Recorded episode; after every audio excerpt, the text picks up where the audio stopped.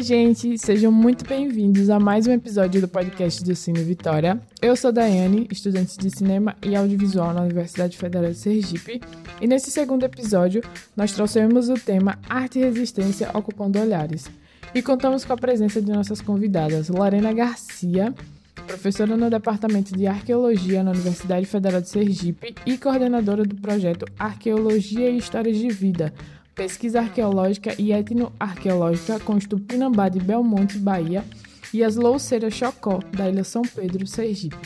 E também a Gabriela Mello, estudante de cinema e audiovisual na UFES, é, técnica em rádio e TV, assessora e social media do Festival Cercine e da mostra Egbé e também faz parte da curadoria do projeto UF Cine Vitória e Cine Calçadão.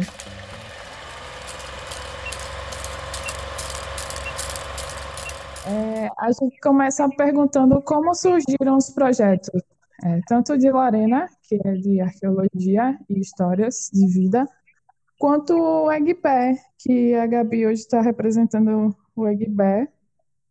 E aí a gente queria saber como foi que surgiram esses projetos. A Egbé surgiu há cinco anos, esse ano foi a quinta edição, e ela foi idealizada por Luciana Oliveira, que é uma cineasta daqui, e surgiu muito nessa, nessa procura por autorrepresentação aqui. Ela fala, inclusive, que o que despertou isso foi depois de uma, de uma sessão de, de filmes do Ori, que fala sobre Beatriz Nascimento, que é uma cineasta daqui, de Sergipe, que foi para o Rio, e despertou essa vontade nela de ter autorrepresentações em, em um festival, em uma mostra aqui. Porque além de ser importante para ela nessa procura, essa procura de autorrepresentação era importante para a gente aqui, é, para nossa autoestima e para a gente ver referências também na tela, né? Porque desde a universidade a gente tem o ensino e referências muito eurocêntricas e a gente vê pouco, assim, rolar, se identificar é, nós como negros, como negros.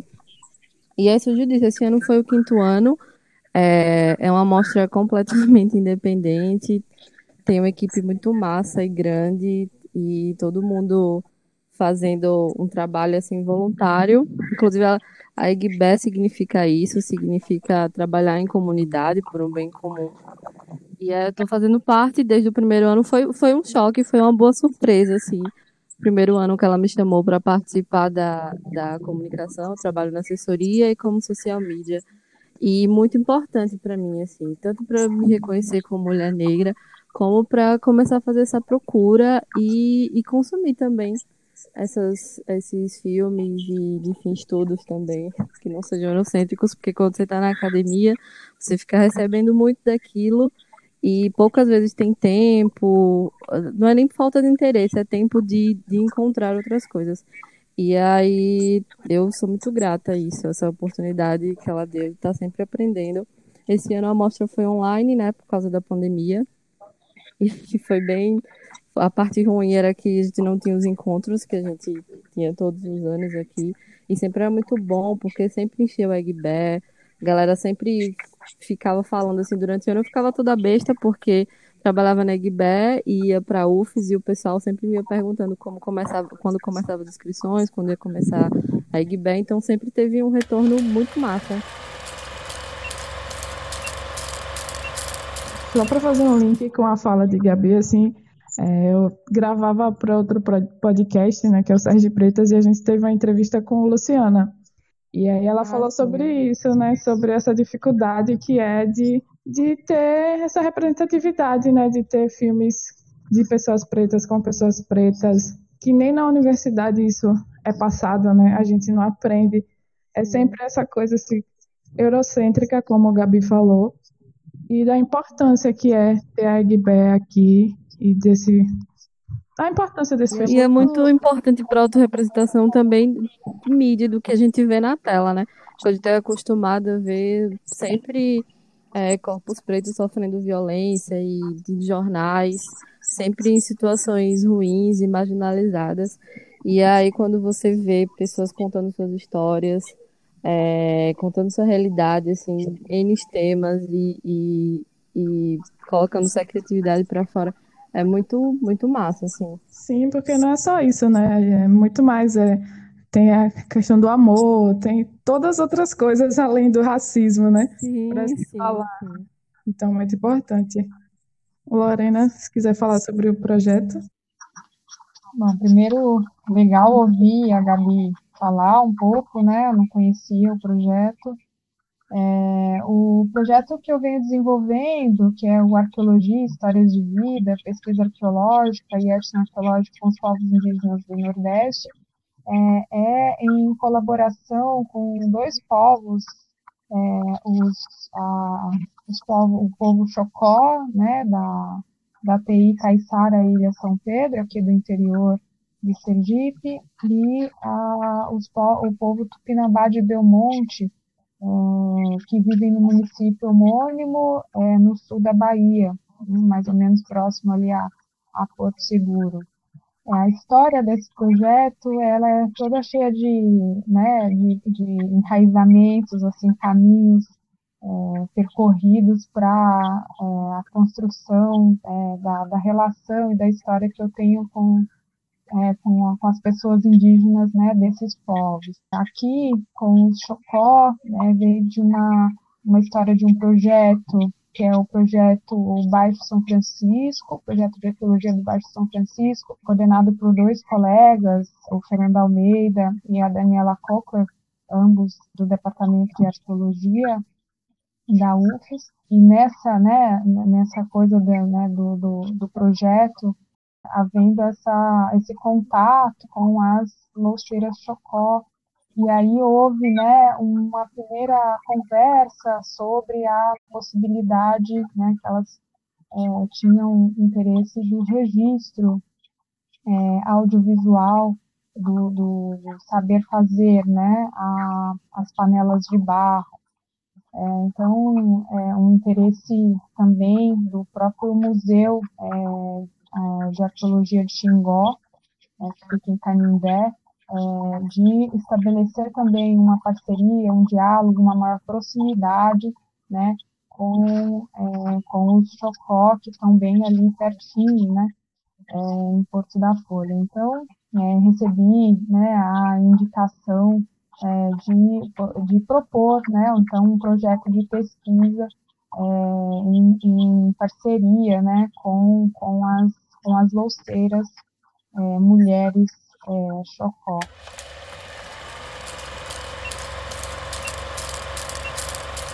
E com o Supinambá também, né, um outro caminho. É, com o Supinambá, é, eles, é, a pesquisa é diferente, então é menos voltada para um, é, uma pesquisa é, centrada em conhecimentos tradicional, é, embora né, as formas de conhecer estejam presentes nas, né, nos, nos dois. Em Tupinambá, o que, o que ocorre é que há um, né, alguns anos atrás eles encontraram uma urna funerária é, no sítio arqueológico que tem na terra indígena, e aí eles é, demonstraram interesse em estabelecer diálogo com algum arqueólogo ou arqueóloga para, é, é, enfim, para pensarem melhor em políticas públicas, em reivindicação é, sobre esse é, é, sobre esse sítio arqueológico, sobre essa urna funerária, né, que passou a ter né, um significado muito importante para a história de vida deles, né, para a luta é, de, é, do ponto de vista da visibilidade do passado, né, do passado indígena ali na região, é, enfim. É, e aí, através de um colega né, da, da Universidade Federal do Sul da, da Bahia, o Spence Pimentel, é, e a, é, uma, uma professora do, do Museu de Arqueologia é, da USP, a Fabiola Silva, minha ex-orientadora. É, a, gente, a gente acabou, né, eu acabei é, entrando nessa história e estabelecendo aí um, uma ponte de diálogo com o Tupinambá.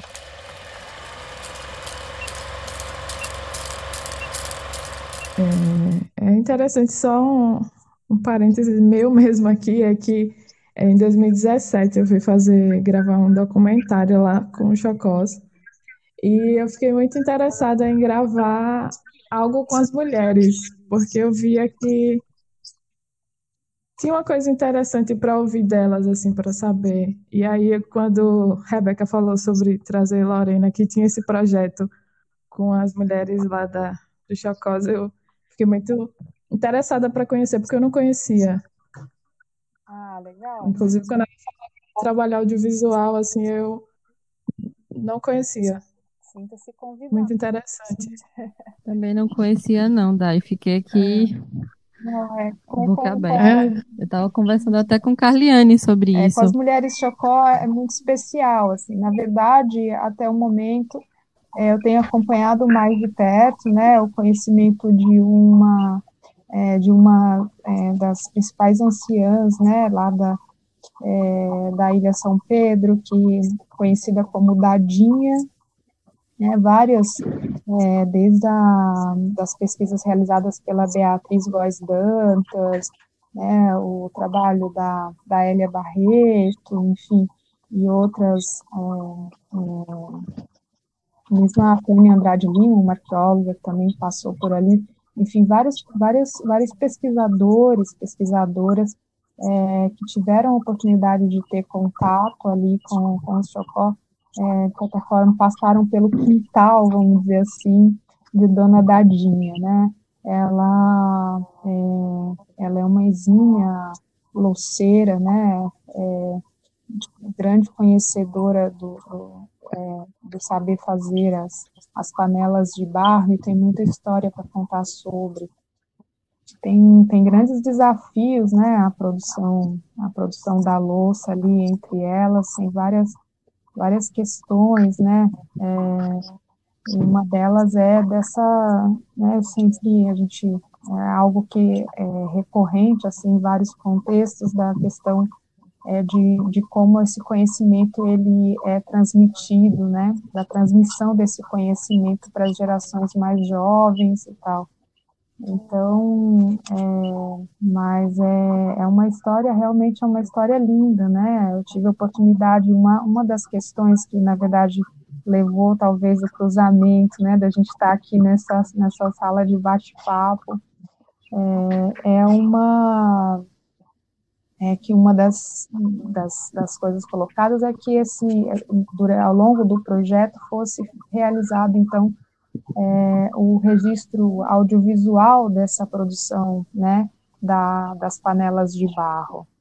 E aí, é, eu tenho uma aluna, né, a Elane Vasconcelos, que vem participando desde o começo, assim, é, e a gente vem, né, aos trancos e barrancos, vamos dizer assim, é, buscando fazer da melhor forma possível esse né, esse registro audiovisual. É, e a intenção, né, como é, é, um diálogo com elas lá, é, com, a, com a Josi Chocó, que é neta de Dadinha, a geração mais, mais nova, né, de, de Luceiros, é, é, a, é que esse, todo esse material, né, é, cru mesmo, assim, né, esse, o material documental da pesquisa é, fique lá na aldeia, né, é, é, fique arquivado lá é, entre eles. É, uma, é algo, né, tudo produzido, né, em termos documentais de pesquisa, é algo que a gente entende que é, são é tudo deles, né, e delas. Então, é, e uma outra questão é que é, durante o trabalho né, desse registro, tem toda a produção das próprias panelas, que vem gerando um, uma coleção né, é, etnográfica importante né, dessa cerâmica. É, e todas essas de, de, formas, inclusive, né, de panelas que já não, já não são comumente produzidas, né, é, então, todas essas panelas, as, panelas de barro, elas estão lá na aldeia também. A intenção é, é de que é, tem ali um espaço, né, da, é, um espaço da louça, vamos dizer assim, né? Como a, a Josi Chocó, em conversa com ela, ela mencionou uma vez. Então, enfim, é algo que está caminhando.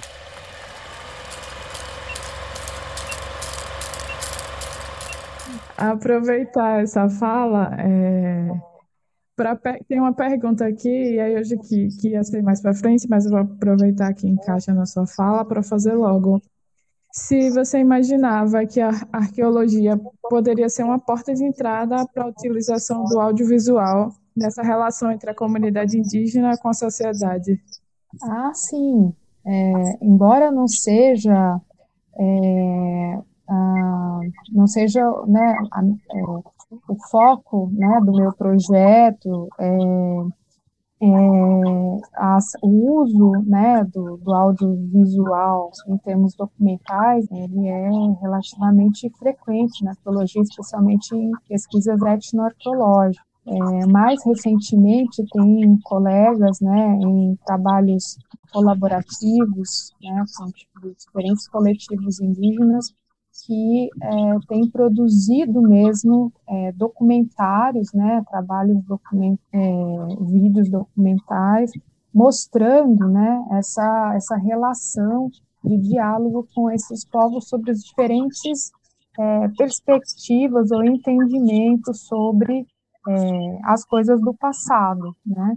É, sobre um sítio arqueológico, que é nesse, né, nessa relação, é, é, na maioria das vezes, tornam tornam-se é, lugares lugares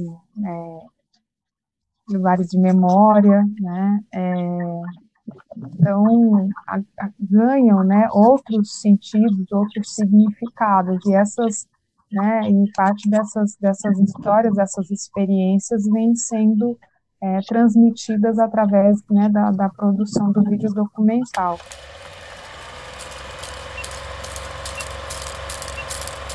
Gabi, é, voltando um pouquinho ao que a gente estava falando no começo sobre a importância de é, festivais como a Eggbé, de, de ter essa representatividade, é, como você enxerga a importância da arte e desses festivais é, no papel de resistência, né? Porque quando a gente fala sobre população negra, população indígena, a gente está falando sobre resistência, né?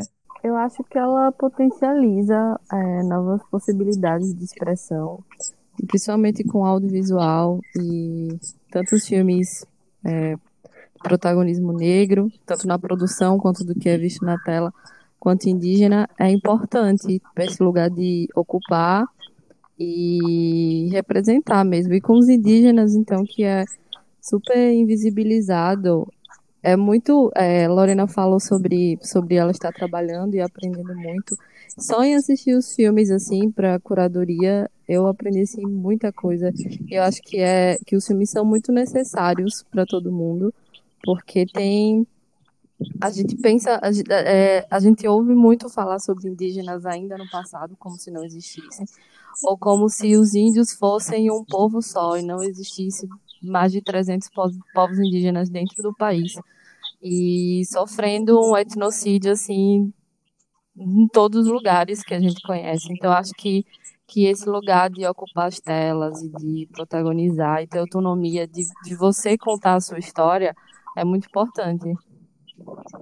É uma forma de resistência. Ah, sem dúvida, né? Eu concordo plenamente com a Gabi. É, é, cada vez mais a gente tem, né, a gente tem acompanhado né, a produção do cinema indígena, é, né, desde o vídeo nas aldeias aí da é, década de 80, o Vincent Carré, enfim, é, tem é, essas, essas, essas pessoas, as pessoas indígenas têm protagonizado realmente, né, as suas o modo de contar a sua própria história e tem que ser assim mesmo, né, enfim, não tem é, e, e, a gente acho que tem, e tem um, um desafio aí, né, para a gente né, que é de, que é de, de, de nos, nos desconstruirmos, na verdade, desconstruir é, muito da, das, né, das, das visões é, ou das perspectivas é, é, colonialistas, né, no modo de, é, de pensar, né, de, de no modo de produzir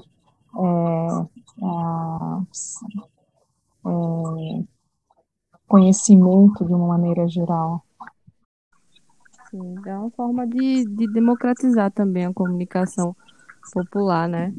Porque tem esse, esse processo de retomada da imagem, que são pessoas vistas no passado, quando se é falado, é falado como uma coisa folclórica e, e não é respeitado. Então, é importante, assim. E só uma coisa, me passei no, no que eu ia falar também. Ah, sim, é, que quando acontecem mostras indígenas, por causa da pandemia, eu acompanhei várias. Existe uma troca gigante entre, entre eles também, né? E aí eu vi muitas lives dessa troca e até projetos futuros para quando isso passar. E pronto, eu ia falar sobre arqueologia. Arqueologia e, querendo ou não, arqueologia é, tem tá andando junto com o território, né? E toda a história indígena, há mais de 500 anos, é, é essa. É um povo que perde suas terras, morre por isso, por querer o, o seu pedaço de terra que, que foi seu, porque são povos originários. E aí você vê muito disso também nos filmes, que, que eles estão falando lá sobre o dia, de, dia deles e é tipo uma eterna luta por terra, para você continuar no lugar que é seu. E como todo esse processo é violento. Sim. É, o, o, caso lá no Tupinambá é, é bem isso, Gabi. É, é, enfim, ali no sul da Bahia, né, tem um, um longo histórico de violência, é, é, de expropriação. Inclusive, Lorena, tem um, tem um filme, tem um filme da, da mostra que é sobre os Tupinambás, O Retorno da da Terra, o nome. Da, da Daniela Alarcon. Né? É, é com o é. Tupinambá da Serra, da Serra do Padeiro. Né? Sim. Isso. É, é muito, muito legal esse vídeo. É, então, é, é, ali a gente né, já, já, já entende um pouco, já se aproxima um pouco dessa violência que o Tupinambá do sul da Bahia vem, vem vivendo, né, há, há séculos. Então, no caso do Tupinambá de Belmonte, na né, história assim, desse do passado recente deles, né, ao longo do século XX, é uma sucessão de expropriação de terras, né, de, de morte, de expulsão das famílias indígenas do território, é, e aí, mais recentemente, eles é, eles tiveram uma vitória, né, com, umas, com, com, com reconhecimento, com reconhecimento da terra, enfim, e um processo é, de, de homologação bem encaminhado, é, mas mesmo assim muito muito difícil. E nessa nesse contexto, é, a eu costumo falar, né, a urna funerária, né, o, contexto de sepultamento é, no sítio arqueológico lá da, da, da terra indígena, é, acabou vem, né, é, acabou se tornando um lugar de dessa reivindicação política, né, dessa história é, dessa história indígena né, é, de longa duração é, e que né, em que eles é, é, e, de, né, e, de, e de luta e resistência, né? Então, é, vem é, não só para mostrar né, esse, é, ou reforçar né, essa ancestralidade indígena né, do território, é, como, é, é, como também para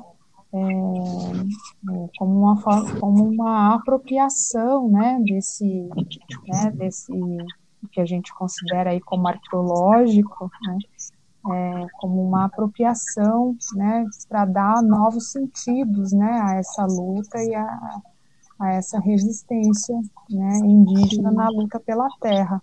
Uma iniciativa ainda no audiovisual que eu acho importante é está aparecendo mais projetos para ensinar da oficina aos próprios indígenas para eles se, se gravarem e fazerem suas coisas. Eu acho isso muito importante. Tem o Instituto Catitu, que faz isso só com mulheres indígenas de, de povos originários do, da Amazônia.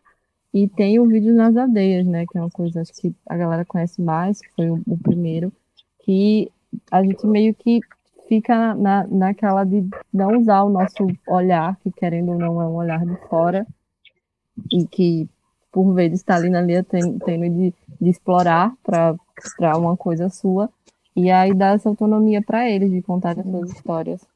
E aí tá rolando muitos projetos desses, mas infelizmente precisa de incentivo, né? Incentivo público, incentivo estatal, e a gente não vê muito disso. É, inclusive, isso era uma questão que a gente ia perguntar para a Lorena, se fazendo esse projeto, ela tinha percebido o interesse deles, né, da comunidade, em produzir cinema, já que ela está lá em contato com eles, realizando esse trabalho, se ela tinha percebido esse interesse deles. É, eu fiquei pensando nisso aqui. É, nunca, nunca, nunca estabeleci um diálogo sobre esse tema, né? Nem com os Tupinambá e nem, é, nem com as, com as, é, com as loceiras Chocó, assim, nem com Chocó. É, realmente não, não é exatamente, né, não é o foco é, uhum. do, do, do, projeto. Mas é, na vivência, assim, é, a, dá para perceber que existe sim um interesse, especialmente entre os jovens Chocó, né? Eles têm lá as, têm as produções deles, né? É, tem é, dois trabalhos, né, que, que me vem à mente, assim, mais de imediato, um trabalho é um vídeo documental, aqueles que contam histórias, é produzido pela, por, um, por uma colega, Juliana Machado, de 2014, entre os, os Choclen, Laclanô, né, é, em Santa Catarina. Tem é, o trabalho, é, um vídeo, é, expedição etnoarqueológica da terra indígena Quatinemo, é, no, no Pará, de 2010, produzido pela Fabíola Silva, em parceria com o Silvio Luiz Cordeiro, da, da USP. Enfim, é, esses, esses vídeos né, são exemplos de, é, da, é, é da, da, de, for, de, uma forma de, de transmitir, né, de difundir um pouco o que é essas experiências de arqueologia com esses coletivos hoje, né, a, a, num movimento já que vem aí desde muito tempo, a gente sabe desde a década de 80, né, de, de, de, de descolonização mesmo, né, da, é, da prática científica, né, do, dos, dos saberes, do conhecimento e etc. Sim, sim, inclusive depois eu quero conhecer mais sobre, porque eu fiquei sabendo agora, quando a Rebeca falou pra gente, mas depois eu quero conhecer mais sobre isso, eu fiquei muito interessada. É, voltando um pouco ao assunto é, sobre esses processos dificultosos, assim, é, quais são os desafios que vocês encontram na realização desses projetos? Então, o, as dificuldades que a gente encontra, a maior é essa, essa falta de incentivo, o apoio dos órgãos públicos daqui. E às vezes nem é só o financeiro, às vezes a gente encontra uma dificuldade gigante das burocracias de órgãos públicos de ceder um espaço que é nosso, por exemplo. E aí é todo um processo, fazer as coisas adiantado, porque já conhece, que já sabe que vai ter um retorno da resposta disso. E tá fazendo uma coisa assim, totalmente independente, sem grana, é, é voluntário. Para as pessoas que constroem equipe, a Egbe antes dela realmente acontecer, e as pessoas que, que fortalecem participando, comprando as coisas que a gente vende lá, camisa, ecobag, essas coisas, e apoiando mesmo. E compartilhando sempre, espalhando a Egbe para todo mundo. Mas a dificuldade é essa, assim, dificuldade em chamar pessoas de fora que tem muita vontade de de estar tá sempre chamando gente para dar oficina, masterclass, só que aí tem todos os custos que acho que você já imagina, e às vezes a gente fica meio parado por causa disso. Não parado, mas podia ter uma coisa muito maior e com incentivo e por vezes não acontece. Acho que aqui no estado é uma coisa que acontece com a classe artística inteira, mas audiovisual em especial, porque eles não veem audiovisual como uma coisa rentável, então eles ignoram completamente. É isso, né? Sempre essa fala de, dos realizadores audiovisuais aqui de Sergipe. Sempre essa reclamação e que nunca resolve, porque é como você falou, não enxergam não, eles, é, eles enxergam assim a música quando eles conseguem fazer um evento público-privado é, para fazer publicidade da, da prefeitura, do governo, que seja, artes cênicas, uma vez ou outra quando tem evento. Agora, a audiovisual é uma coisa completamente ignorada. E a gente tem várias pessoas que são incríveis aqui. Verlane, que está assim, levando o audiovisual para o mundo todo. E eles simplesmente são alheios a isso, assim. Existe um fórum, inclusive, de, audio, de audiovisual super organizado e indo atrás, assim, de tudo, mas mesmo assim não existe retorno, eles ignoram completamente. Isso chateia muito, mas não deixa ninguém parado, né? Porque não podem parar de produzir, mas essas coisas desanimam muito e é muito cansativo também. Sim, cansa muito, mas que bom que a Egbeck consegue ainda, assim, resistir, né? Como você falou, com a ajuda de vocês mesmo, do, do público que é isso de comprar um bottom, comprar uma. Sim, a própria. E a gente movimenta um mercado, porque existe a feira, a feira que Negra Luz coordena, que são só empreendedores negros também, que participam, pelo menos quando tinha as mostras físicas, né, que não aconteceu esse ano existia lá um espaço para o uhum. pessoal vender suas coisas. Então, assim, movimenta uma cadeia econômica que eles não enxergam, ou não querem enxergar, né? E é isso, e muitos projetos, assim, como o da UFES de mostra, e, e essa, essa troca que Lorena falou também do audiovisual, junto com outros departamentos daqui, trabalhar com povos originários, eu acho que é importante para os dois lados, para todo mundo, né?